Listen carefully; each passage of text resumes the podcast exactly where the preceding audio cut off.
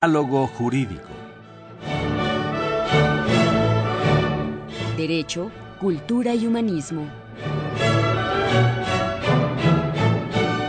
Programa a cargo del maestro Eduardo Luis Fejer.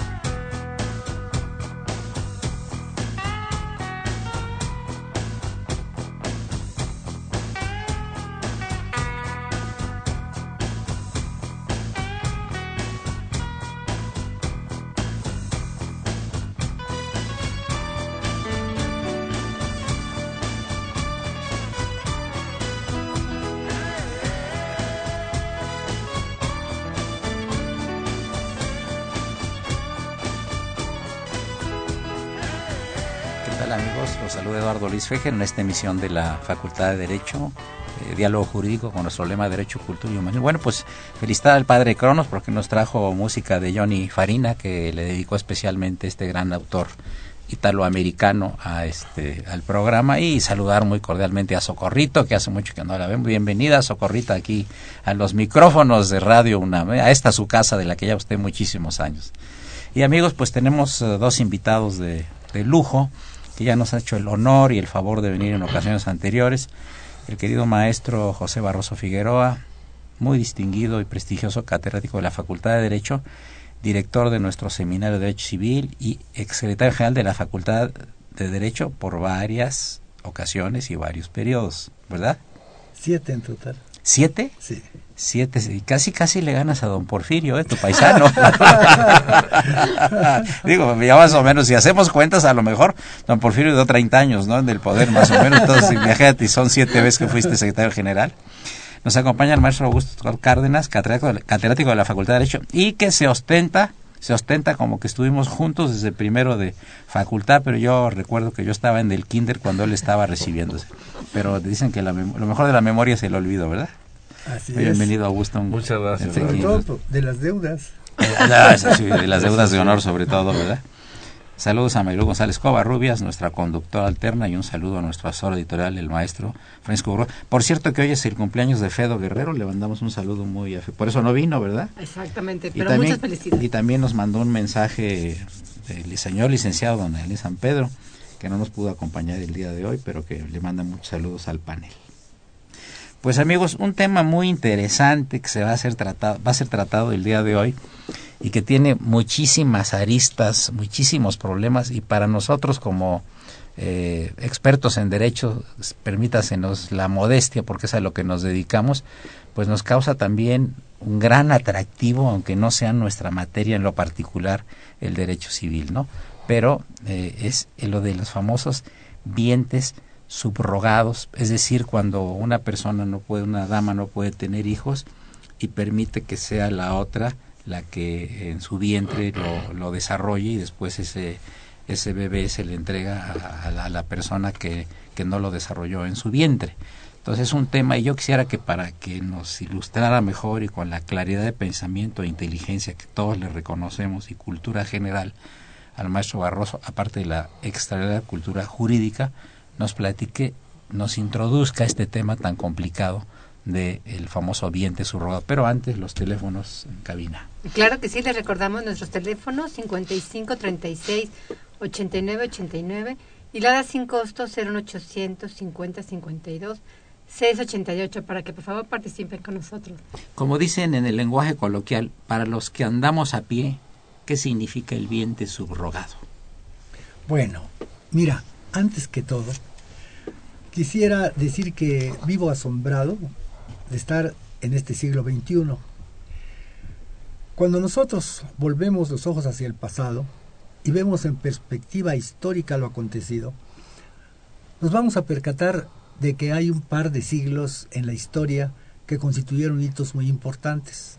el famoso siglo de Pericles, siglo V antes de nuestra era, en donde florecieron talentos como Sócrates, como Platón, y después, dando un gran salto de 1500 años, la época del Renacimiento, en donde vivieron grandes artistas y grandes científicos, con hablar de Miguel Ángel, de Leonardo da Vinci, con referirse a Holbein, a Durero, Maquiavelo, a Galileo, Maquiavelo. a Maquiavelo, Claro. que también es de la época del Renacimiento, Claro. pues grandes pensadores.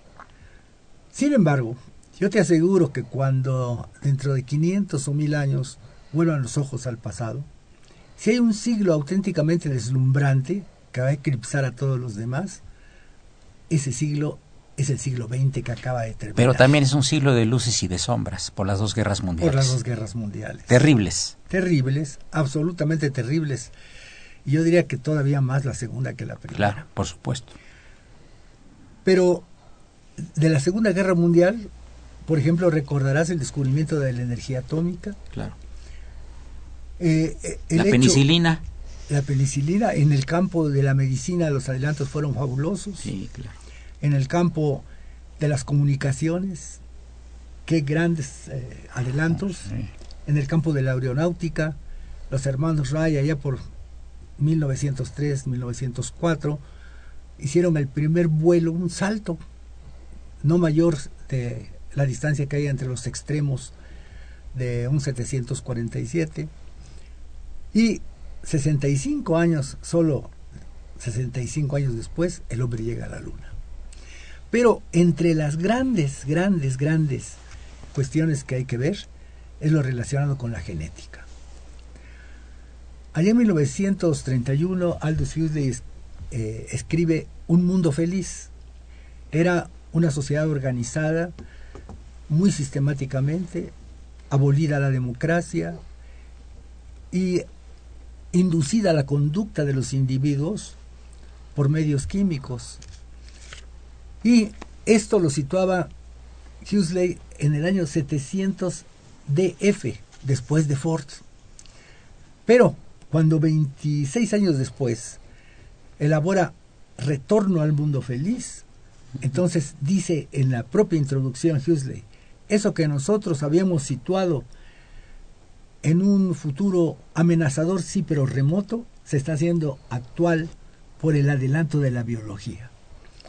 Y aquí entramos a la cuestión relativa a esos adelantos en materia genética, en donde, entre otras cosas, está la maternidad asistida, una de cuyas manifestaciones es la maternidad subrogada. Entonces, ¿quieres decir algo, Augusto? Sí, no, estoy de acuerdo totalmente, desde luego, porque también eh, tenemos en primer lugar la, la fe- fecundación artificial in vivo, la fecundación artificial in vitro y precisamente el arrendamiento de vientre o maternidad subrogada, que realmente son adelantos científicos muy, muy interesantes, muy importantes, que permiten que las mujeres o las parejas que no pueden procrear y que es una de las principales eh, metas de los individuos cuando se casan, la procreación y la, el que se tengan hijos con el fin de los ancestrales de, de nuestros antepasados que era necesario que tuvieran una descendencia para que los veneraran y los recordaran. Y todos tenemos intuitivamente esa situación de manera que por eso es muy importante el analizar este tipo de, de progresos científicos genéticos que se han dado en la actualidad. Pero yo creo que, y lo veníamos platicando en el trayecto de la Facultad de Derecho acá, amigos del auditorio, cómo la realidad se adelanta constantemente eh, a- a- al derecho. Así Es es. decir, yo me acuerdo, por ejemplo, cuando estaba yo en la preparatoria nacional y íbamos a entrar a la Facultad de Derecho y nos hablaban del derecho aéreo y espacial. Bueno, perdón, quedábamos a horas, pues como que la, había un derecho que esté regulando el derecho aéreo y el derecho espacial. Y estoy, estoy hablando del año 57 o 58. Y en la facultad empezaban esas materias, ¿no? Como ahora hay las de derechos humanos que no teníamos antes, ¿no? O sistemas jurídicos contemporáneos, o este, bueno, tantas materias nuevas, ¿no? Es decir, nos, nos adelantamos. Es decir, se adelantó el mundo y de repente el derecho quedó a la saga un poco retrasado y después ya se emparejó y a veces hasta lo puede vislumbrar hacia adelante, ¿no? Así es. Mira, eh, esta cuestión del derecho espacial es muy interesante porque yo creo que eh, el público en su gran mayoría piensa en naves extraterrestres, pero no, en realidad el derecho espacial quizá tenga su manifestación más importante en los satélites y en las comunicaciones interespaciales, porque aunque promueve la fantasía, eh, la existencia de otros mundos posiblemente semejantes al nuestro o dignos de ser visitados, lo cierto es que la función de los satélites para unir las comunicaciones y para que estemos al tanto de lo que está sucediendo en otros lados de manera visual y auditiva, pues es algo formidable. Mira, este, estaba yo escuchando recientemente que un grupo de científicos chinos fue a los Estados Unidos a tener intercambios científicos con los científicos americanos. Y en las pláticas de sobremesa, los chinos son muy inteligentes, le preguntaron a los científicos americanos que qué es lo que leen en sus tiempos de ocio. Y el noventa y tantos por ciento contestó que leían ciencia ficción. ¿Qué decía Einstein? ¿Qué es más importante? La imaginación ¿Sí? Sí, sí. es más importante la imaginación. Dijo, si tú empiezas a imaginarte una cosa, pues tenemos los teléfonos celulares. ¿Quién hace de nosotros aquí hace 30 años o 25 años hubiera pensado que pudiéramos tener en nuestro bolsillo nuestro propio teléfono con nuestro propio número y poder hablar a todo el mundo o que nos hablen de todo el mundo y aparte de eso tener toda la información de lo que es eh, eh, internet y cuestión de diccionarios y todo lo demás. Es, estamos nosotros en ciencia ficción y no nos damos cuenta. Ya forma parte de nuestra cotidianidad, ¿no?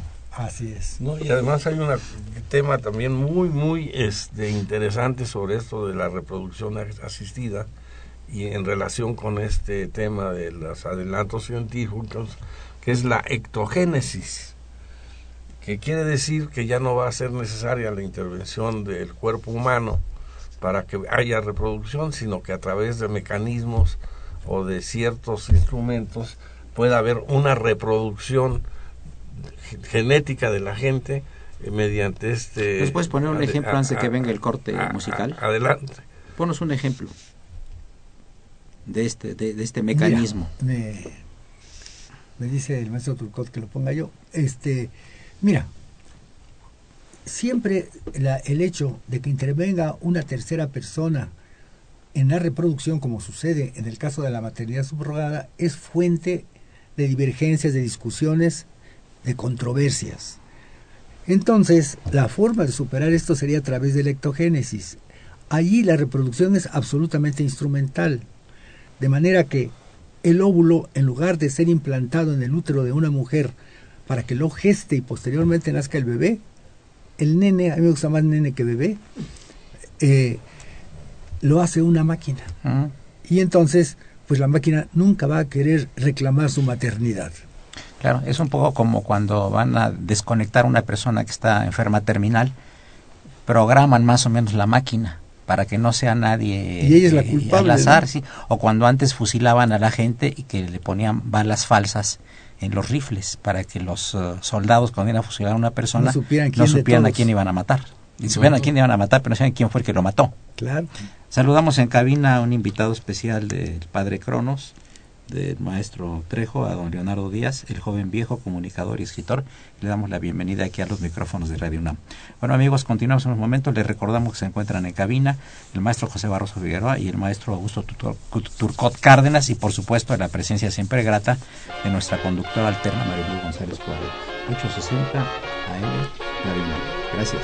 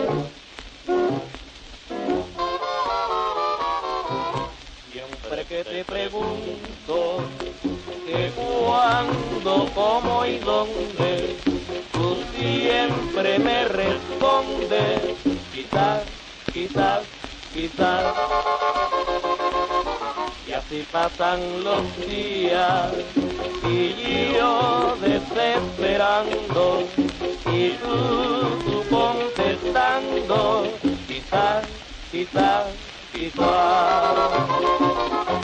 Estás perdiendo el tiempo pensando, pensando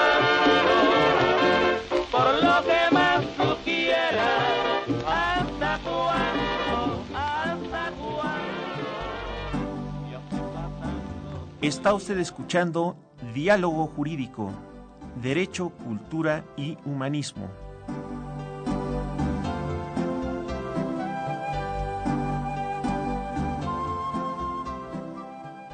A través del 860 de AM.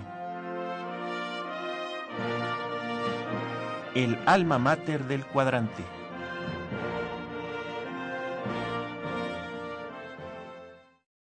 Socor- Socorrito, yo creo que le, pegam- le, le perdonamos todos los pecados al Padre Cronos, que es un rosario de pecados, ¿verdad? Porque ahora ya puso unas cortinillas muy bonitas, trajo muy buena música, pues se ve que es el Está 2014, viene muy inspirado. Sí, Marilu.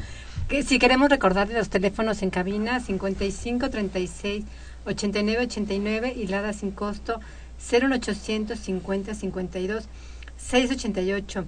A mí me gustaría preguntarle, eh, maestro José Barroso Figueroa, si pudiéramos ahondar un poquito en cuál es la problemática eh, del tema que estamos abordando y que en algunos casos podría eh, pensarse en el vientre, renta de vientre, es decir, en términos eh, de cuál es el uso adecuado de esta figura, cuál sería y cuál sería a su juicio la regulación que resuelve esta Mire, tema. antes que nada quiero decir que no tuvimos la delicadeza, y lo lamento mucho y me disculpo, de darles las gracias por la invitación que mucho apreciamos. Por favor. Y tenía razón en decir que muchas veces la ciencia va por delante del derecho. El derecho es la conciencia de la sociedad. Una conciencia eh, establecida en normas. Y no podemos permitir que la ciencia vaya más rápido que la conciencia. Ahora, aquí no tejemos propiamente en el aire, sino existe la circunstancia de que el 26 de octubre del año 2009 se presentó en la Asamblea Legislativa del Distrito Federal por la diputada Marcela Contreras Julián un proyecto que llamó de maternidad subrogada. Esta es la denominación que le dio maternidad subrogada. Pero se le han dado otras muchas, por ejemplo, maternidad asistida, madre sustituta, arrendamiento de vientre, es decir, existe una pluralidad de designaciones y ninguna ha recibido el consenso general. Pero lo que sí nos parece es que esa expresión de maternidad subrogada es equivocada, porque la subrogación es una figura jurídica, está prevista en el artículo 2058 del Código Civil, sería demasiado eh, técnico explicar los cuatro casos, Sí, claro. cinco con uno que se agrega en un párrafo final de subrogación. Yo creo que bastaría decir con que la subrogación es una forma de transmisión de las obligaciones, que nada tiene que ver en el caso del vientre. Si una persona, por ejemplo, paga por otra, se subroga y se convierte en la titular del crédito que puede exigir su pago. Esto en diferentes formas es en esencia lo que constituye la subrogación. En el caso de la maternidad no hay una subrogación. Podemos poner un caso común y corriente. Se trata de una persona que no, no puede tener hijos, por ejemplo. Ajá. Así es. Continúa, por favor. Y luego, Una persona no puede tener hijos. correcto. Bueno, La antes, mujer hay, no puede antes hay que decir que para que tengamos una base a partir de la cual hacer explicaciones o aclaraciones, pues hay ese proyecto que yo no tengo noticia de que haya entrado en vigor todavía. Parece ser que ha sido bien visto, pero que por alguna circunstancia permanece congelado. Bueno, entonces vamos a suponer que una mujer no puede tener un hijo, lo desea ardientemente, sin embargo circunstancias de orden fisiológico se lo impiden. Entonces podría recurrir a que otra mujer le gestara un óvulo. Aquí hay una serie de posibilidades que contempla este proyecto, que debo decir que es un buen proyecto. A mí me gusta este proyecto, tal como está planteado, excepto algún punto, como por ejemplo este de la denominación o la intervención de los notarios.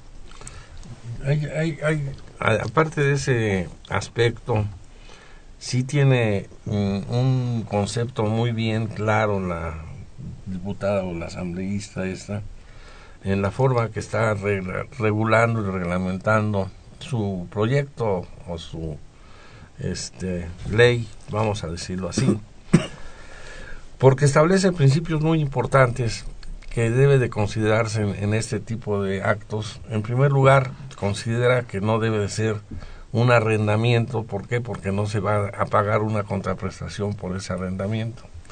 En segundo lugar, establece que eh, debe de considerarse como una institución de salud pública y que tanto una institución de salud pública como una institución de salud privada tengan injerencia en, en este manejo de, de, de- de- Del de- problema. del problema o de, de la intervención de una tercera persona para que pueda haber una concepción. También eh, habla y lo establece la secrecía profesional, tanto de los médicos como de la persona que se encargue del desarrollo de, de esta, de, de esta gestión. También eh, establece que se deben de tener controles de requisitos de salud en la, en la gestante para que no haya ningún problema y también de parte de los padres debe de haber un reconocimiento de una salud benévola, vamos a decirlo así, para que no tengan ningún problema cuando el producto se, se, se dé a luz. Estas son algunas de las características que establece que son muy, muy interesantes y también una cosa que es muy, muy importante, el registro, como lo decía el, maestro Barroso, de que pues realmente aquí no los notarios no tienen por qué intervenir porque esta es una función principal y fundamentalmente que debe de controlar el Estado a través del registro civil y crear dentro del propio registro civil una área para que en esa área se pueda llevar el registro de estos este eh, de este tipo de actos y en, en, en consecuencia eh, se debe de establecer que el Estado sea el que regule eh, estos eh, estos este actos estos hechos atendiendo también a una cosa que es muy importante establecer la forma en que deben de participar tanto el médico que recibe el producto como los padres que son realmente los que van a- bueno a, a- a- a- a ser los este los, los auténticos padres Claro, mira, yo te voy a decir una cosa. Yo ayer, ayer este, me preguntaron unas amistades de que, de qué se iba a tratar el programa de hoy. Les pareció muy interesante. Uno de ellos dice que tiene unos amigos en Estados Unidos de, de una pareja que no podían tener hijos y que acudieron con, con una señora que tenía cinco hijos y la señora aceptó e- ella hacer eh, eh, en su vientre eh, aceptar este proceso de gestación Ajá. en Estados Unidos ¿eh? Sí, sí, sí. que además todo es legal y tiene Ajá. que hacerse lo que está ahí lo- sí hay una regulación una regulación más fuerte entonces eh, les entregó el niño y no hubo problema pero dos años después la pareja decidió tener otro niño más. Fueron a ver a la misma señora y el séptimo el séptimo niño eh, también nació en el vientre subrogado. Y la señora ya no lo quiso entregar en Estados Unidos. Se armó un escándalo nacional sobre el tema y las autoridades dijeron que si todo el procedimiento había sido correcto, si había aceptación de las partes y todo lo demás, ese niño, el séptimo niño, también le pertenecía a la pareja que no podía tener familia. Así ocurre en este proyecto. Mira, vamos a suponer, tú planteabas la cuestión relativa a una mujer que quería tener un hijo y por circunstancias de orden fisiológico no podía lograrlo. Eh, te voy a decir esto. Vamos a suponer que esta ley estuviera ya en vigor y te puedo asegurar que es inminente que entre en vigor. Es decir, seguramente va a entrar en vigor. ¿Bajo qué circunstancias tiene lugar la maternidad subrogada? En primer lugar, se requiere que la mujer que va a hacer la prestación del vientre, y así que esta palabra sí es apropiado emplearla, prestación de vientre, que va a hacer la prestación de vientre no sea viciosa, no consuma drogas, no eh, eh, tenga buena salud. Bueno, pero además la madre subrogada, la que va a ser considerada como madre desde el punto de vista legal, no debe recurrir a este procedimiento sino por estar imposibilitada para gestar por sí misma. Es decir, no se trata de que una mujer no quiera tener las molestias de la gestación o los riesgos del nacimiento y por lo tanto recurra a esta forma como modo de tener el hijo. Tampoco de que no deforme su cuerpo, afecte su belleza o se interponga esto con el proyecto de vida que tiene de realizar determinados estudios o negocios o hacer determinada gira, etcétera. Y mientras tanto le encarga a otra mujer que geste al producto. No, no se trata de eso. La mujer debe encontrarse en alguna de estas dos circunstancias que precisa la ley. O bien no puede eh, ovular, no puede tener el hijo, es incapaz de gestarlo porque su vientre no retiene la mórula y la expulsa, o bien se pondría en peligro su vida en el caso de la gestación y del alumbramiento. No es para cumplir caprichos, sino tiene que ser en esas circunstancias. Por otro lado, quienes contratan ese servicio deben ser pareja para que haya estabilidad, o deben estar casados o deben vivir en concubinato. Son las, son las condiciones, digamos. Sí, me gustaría explicarlos más adelante. Y así, cambiando Sí. ahorita el, el- el- el segmento musical, amigos, les recordamos que se encuentran en cabina el maestro José Barroso Figueroa, el maestro Augusto Turcot, desde luego la, la grata compañía de nuestra conductora alterna Mariló González Covarrubias, e invitado en cabina el Leonardo Díaz, el joven viejo, comunicador y escritor. Soy Eduardo Luis Fejer, es el 860, no le cambie.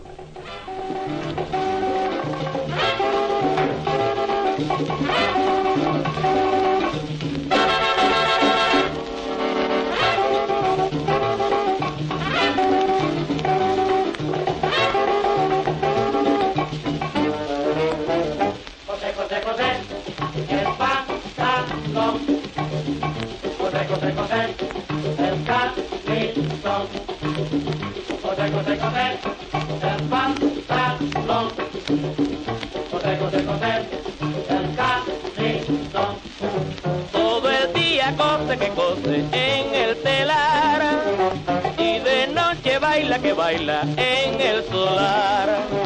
Más bailando baila que baila a ese compás y cosiendo cose que cose para gozar.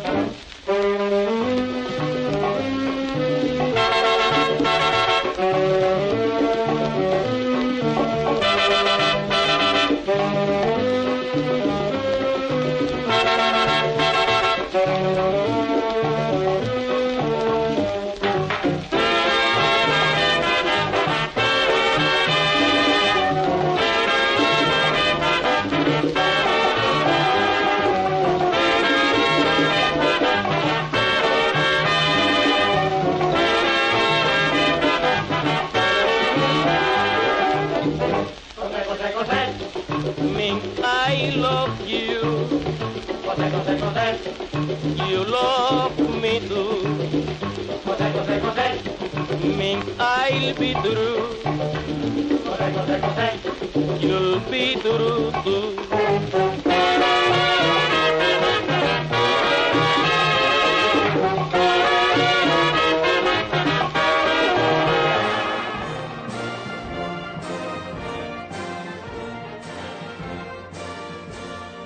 Su opinión es importante. Comuníquese. Nuestro número 5536 8989. Del interior de la República 01800 5052 688.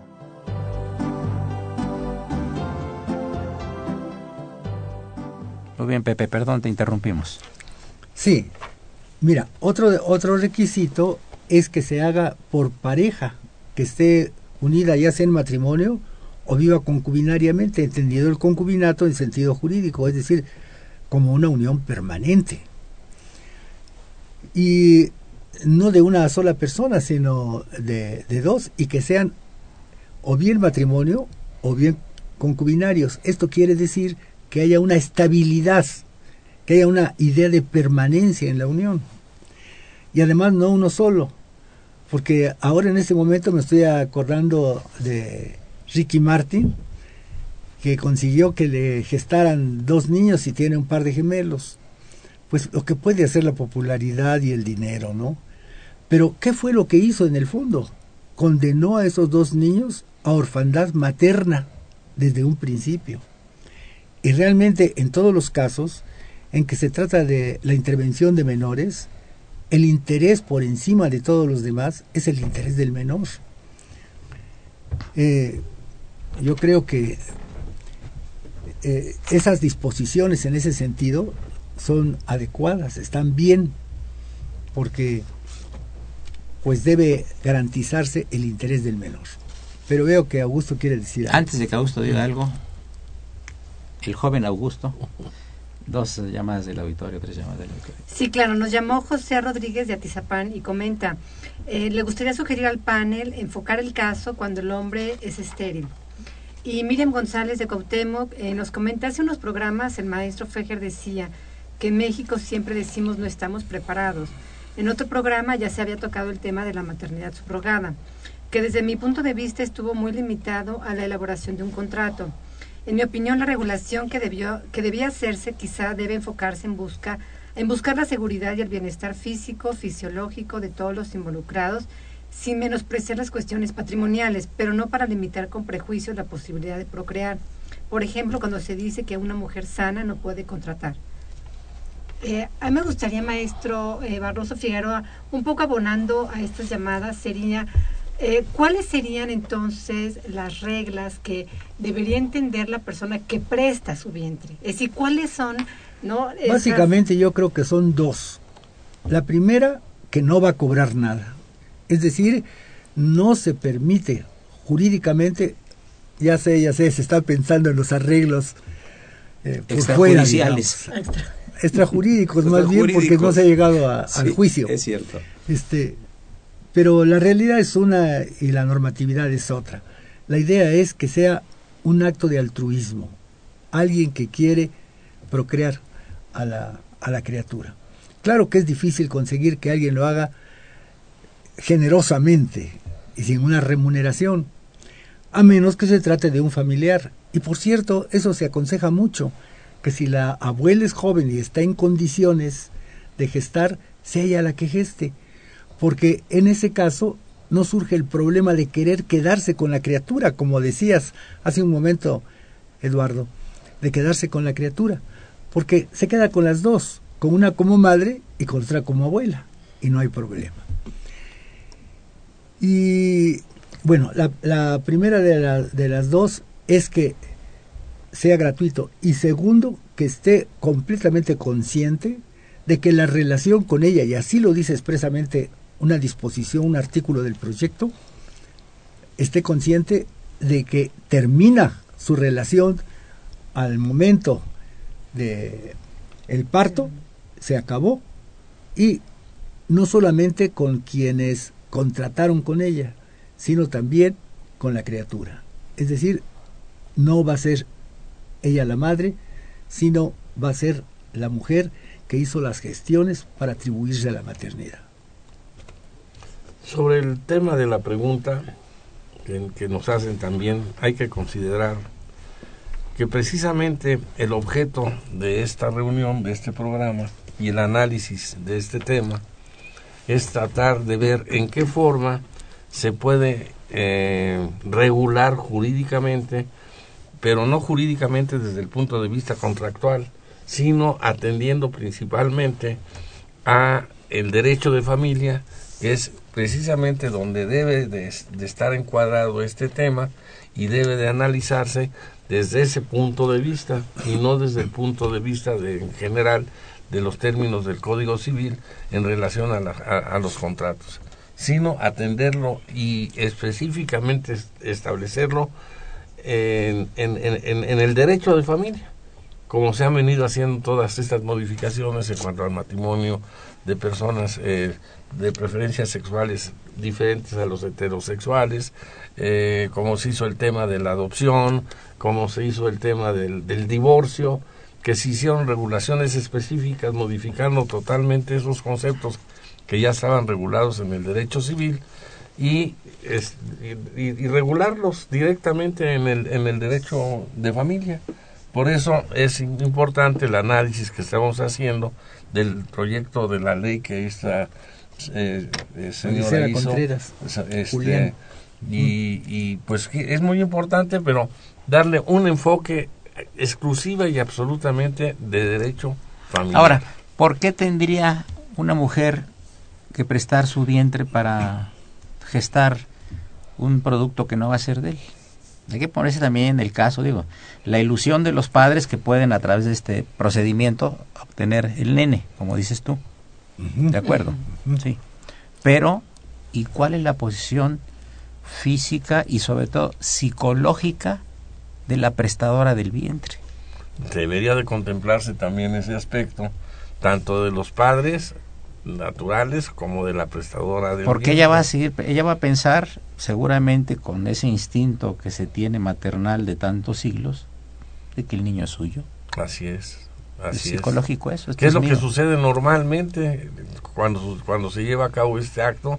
Después las personas que se prestaron inicialmente para llevar a cabo esa gestación se niegan ya a entregar al, al pro- Ahora, producto todavía no está regulado, es un proyecto que está en la Asamblea Legislativa, tiene, está bien pensado y demás. ¿Y qué pasa si en la realidad actual, antes de esa ley, dos padres, una pareja, como dice, que tiene necesidad de gusto, cariño, etcétera, por tener, y llegan a un acuerdo con una mujer determinada, se hace el procedimiento y la mujer no quiere entregar el niño? Ahorita no tenemos una regulación. ¿Qué, qué- qué haría el juez en este caso? A ver, señor jurista. Señores juristas, está en el uso de la palabra. Pues es una respuesta muy difícil de, de- de poder contestar. A ver, ¿qué, no ante, quién va, ante quién van a reclamar los papás? Va a decir, no, pues que el niño es de nosotros, que esto es mío y tal es mío, los elementos Pues fisiológicos son en míos. Y entonces eh, yo vengo a reclamar y la mujer sí, sí, pero el niño yo lo gesté y es mío. ¿Ante qué autoridad van a hacer la reclamación? Ahorita sí, la realidad. así, ya pasó ahorita. Ante el, el derecho, ante los jueces de lo familiar, que, que creo que serían los encargados en un momento dado de tomar las ¿Y sobre qué decisiones, van a, este, eh, sobre qué van sobre a el juzgar tema. si no hay, sería- no hay, no hay ley?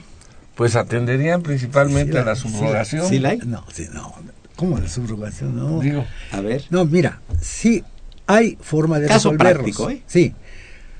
Para comenzar te voy a decir que tal como lo dispone el Código Civil, no se puede excusar de resolver un juez alegando la ausencia de ley.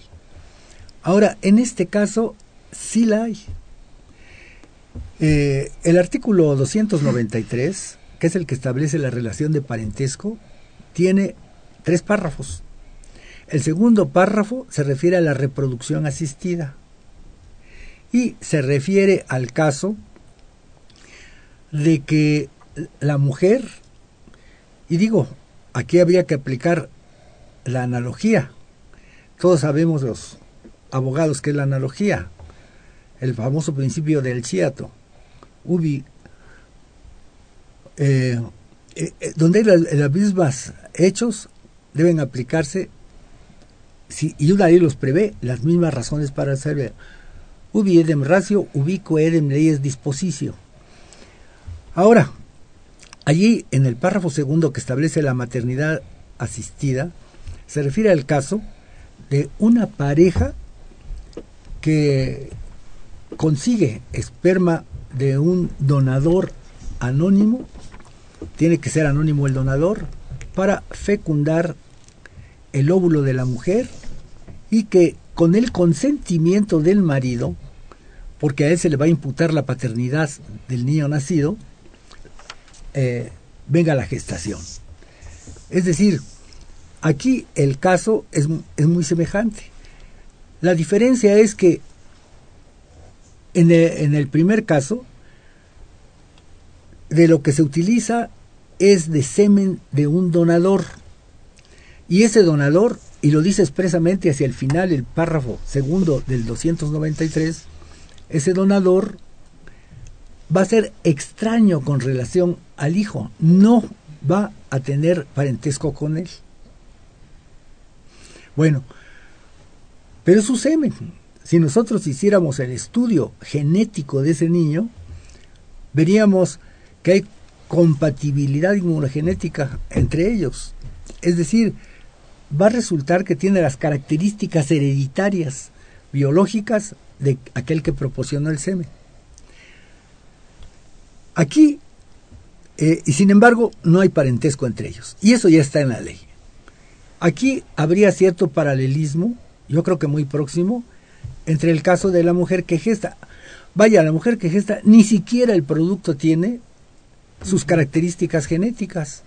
Examinado el ADN de ese niño, van a corresponder a quien proporcionó el óvulo, no van a, a corresponder a la mujer que gestó. Y por cierto, el óvulo que tiene que ser implantado en la mujer que presta el vientre debe conformarse con los gametos, es decir, esa mórula debe conformarse con los gametos masculino y femenino del marido y de la esposa o del concubinario y la concubina. La tarea de la gestación, esa es aparte. Esa, es, esa criatura va a tener las características somáticas de eh, la pareja que encargó la gestación. Muy bien, vamos a pasar al siguiente segmento, pero la pregunta del, del siguiente segmento, yo le voy a hacer la pregunta al maestro Barroso Figueroa y al maestro Augusto Turcot, si ellos fueran jueces, ¿cómo podrían definir este asunto de, una pareja que le entrega los elementos fisiológicos a otra para que la, haga la gestación, nace el niño y la mujer que prestó su vientre reclama el niño para ella y los papás reclaman el niño para ellos. Ustedes como juzgadores, ahorita como están las circunstancias, ¿cuál sería su veredicto jurídico?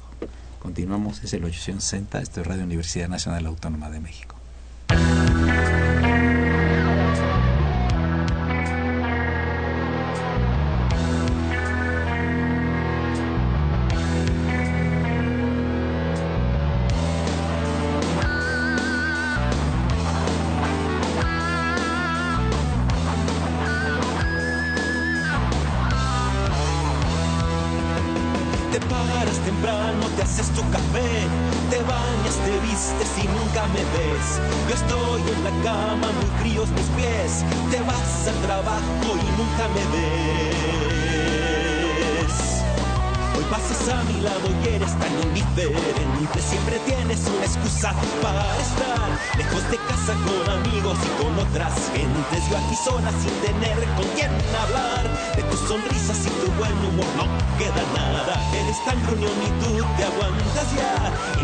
el amor solo una vez a la semana. Este barco necesita otro capitán. Divorcio, divorcio, me quiero liberar. Divorcio, divorcio, ya no te aguanto más. Divorcio, divorcio, o cambias o te vas. Divorcio, divorcio, me quiero liberar. Divorcio, divorcio, ya no te aguanto más. Divorcio, divorcio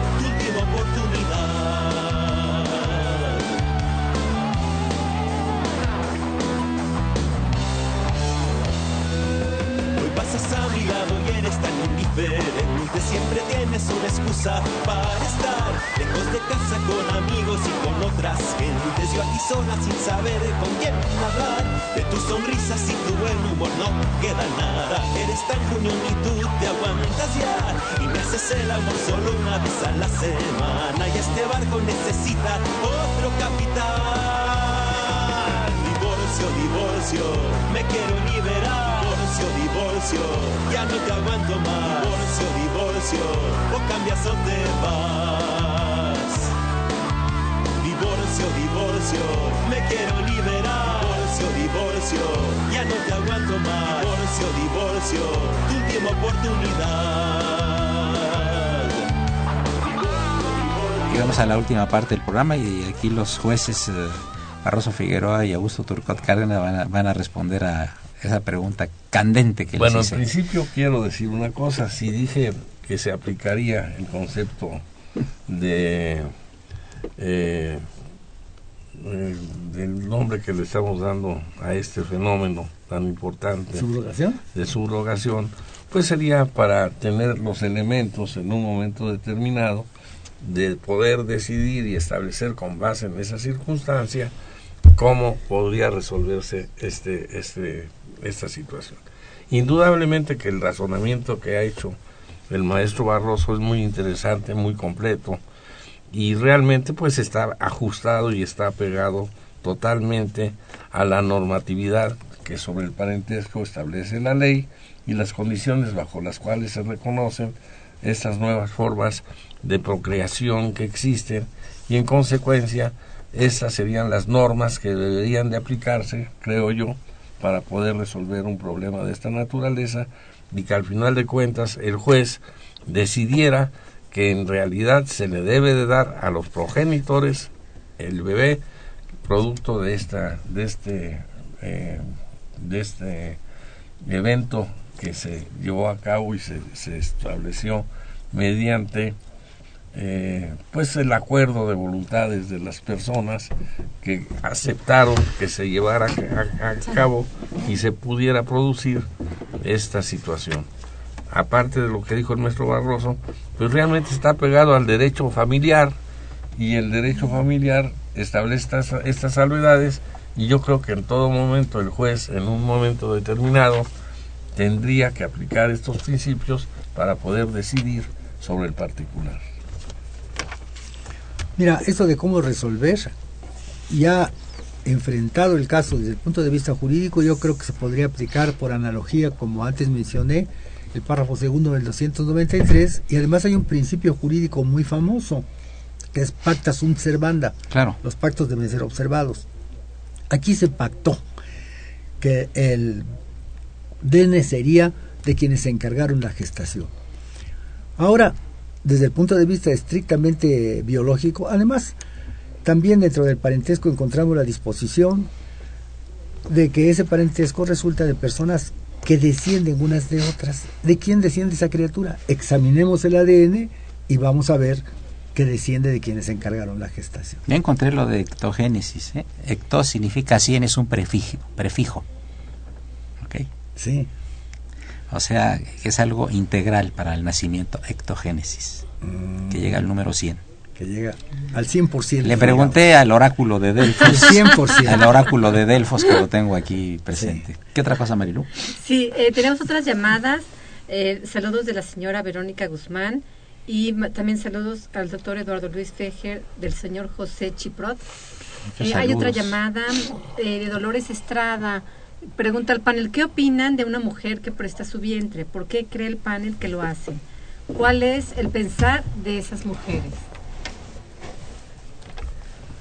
Pues yo creo que el pensar de esas mujeres, si estamos viendo desde un punto de vista que es una gestión altruista, pues es el, la amistad posiblemente, el deseo de poder apoyar a gente que sabe que tiene, que tiene impedimentos para poder llevar a cabo una, un embarazo Y entonces, en atención a esa circunstancia, eh, toma la decisión de apoyar a esa familia y, a- y acepta la responsabilidad de llevar a cabo este, esta gestación. Por un lado, o bien, como lo señalaba el maestro Barroso, la abuela, que todavía se encuentra en condiciones de poder eh, llevar a cabo este, este proceso, se presta para satisfacer posiblemente los intereses ya sea de su hija o de su hijo, de que puedan tener un... Pero va a ser un- hijo y nieto. Pues sí, pero no va a haber tanto problema en cuanto Ah, a... muy interesante la- la a respuesta, muy este, interesante. A, a- a- a la entrega del bebé, porque al final de cuentas la abuela va a tener ahí al bebé, lo va a, ten- lo, lo va a, a tratar como su nieto, lo va a querer mucho y, y todo quedó en familia y no va a haber ningún problema. Siempre y cuando acepte el semen del yerno, que también entran cuestiones de carácter moral, religioso y demás. Sí, Pepe. Ya como corolario, pues ya nos quedan tres Mira, minutos. nada más esto. Decía hace rato el maestro Turcoso que, que para qué la intervención de los notarios. Yo creo que tienes razón. Ya los notarios tienen mucho, eh, muchos negocios. Ahora prácticamente ellos son los únicos encargados de las sucesiones, puesto que ya no quedó más que el testamento público abierto, los demás desaparecieron. Bueno, el hecho en país extranjero, pero eso es otra cosa, es fuera del país. Y además porque es una triangulación innecesaria, porque de acuerdo con lo que establece el proyecto, que yo creo que está en vías de entrar en vigor, de dejar de ser proyecto para convertirse en ley, pues este hay que hacer intervenir tanto a la Secretaría de Salud como al Registro Civil, registrar que se va a hacer ese proceso, avisarle a la institución en donde se va a llevar a cabo el parto para que cuando hagan el certificado de nacimiento aparezca como madre no la que parió sino la que la que contrató. Y además hay que hacer un registro con el nombre de las personas que intervinieron, su sexo, su edad, su estado civil. Vaya, una serie de elementos que ¿para qué no ir directamente ante las autoridades eh, del, del gobierno que se podrían organizar y hasta cobrar? Yo creo que menos que los notarios, porque los notarios siempre ponen al final, doy fe, no dan nada, la cobran y muy cara. Entonces, entonces, esa triangulación me parece innecesaria. Pues amigos, llegamos al final del programa. Yo agradezco muy cumplidamente la presencia de dos valiosísimos y eh, brillantes juristas, como ya tuvieron oportunidad de escucharlo, no solo en esta ocasión, sino en anteriores, al querido maestro don José Barroso Figueroa. Muchas gracias, Pepe, por tu presencia y conceptos. Lalo, ya sabes que estamos para servirte y Muchas para tu gracias. auditorio también. Muchas y para gracias. María de la Luz. Muchas gracias. Maestro Augusto Turcot Cárdenas, que se ostenta que fuimos compañeros, pero yo estaba en maternal cuando ya estaba recibiéndose. ¿eh? Muchas gracias. No, Lalo, yo te con mucho agradezco afecto. mucho, ¿eh? mucho, mucho esas invitaciones, porque independientemente de que nos permiten externar nuestros puntos de vista sobre estos temas, pues eh, son muy importantes que la- el público en general sepa cuál es la posición de los maestros de la Facultad de Derecho y que sepan también que la Facultad de Derecho es la mejor facultad de Derecho de habla latina y la mejor facultad de Derecho eh, que tenemos en muchos de que en comparación con muchos muchos países, ¿no? Claro, y eso nos permite demostrar que efectivamente la facultad tiene gente empeñosa en, en tratar con seriedad y con, con buena eh, información estos temas tan delicados y tan importantes para la sociedad. Y te agradezco mucho y le agradezco a la maestra alterna también su compañía de que nos permitan estar aquí con ustedes y desde luego pues al maestro Barroso que fue tan amplio y tan claro en su respuesta y exposición del tema que estamos ocupando. Ya, ya me ¿Cómo está se- quitando la chamba a mí de, de conductor. ¿Cómo ¿verdad? se ve con gusto es mi compadre? Sí, sí, sí, sí, sí, sí, sí, sí, aso- y asoma, muchas gracias, asoma. yo también les doy las gracias, Gracias. más cumplidas. ¿eh? Saludos a Socorrito Montes, bienvenida, muchas gracias, feliz año Socorrito. La imagen del padre Cronos, ahora que ya aparece en los intermedios, en las cortinillas, su voz se hará muy famosa, más de lo que ya es. Gracias, padre Cronos, Francisco Trejo. Asistentes de producción, Raúl Romero y el ectoplasma de Yosafat Guerrero. Se apareció por fin Gasparín Guerrero, el fantasma aquí en los micrófonos y en los teléfonos. Gracias. Eh, gracias a Mayulu eh, González Covarrubias por su conducción alterna y saludos al maestro Francisco Burgua al señor Leonardo Díaz, joven viejo, comunicador y escritor, por su presencia aquí en la cabina. Y ya se escuchan los pasos de la María Calas de la radio, ni más ni menos que la gran Bárbara Esquetina. Soy Eduardo Disfeje, la mejor de las tardes, y continúo en el 860. Esto es Radio Universidad Nacional Autónoma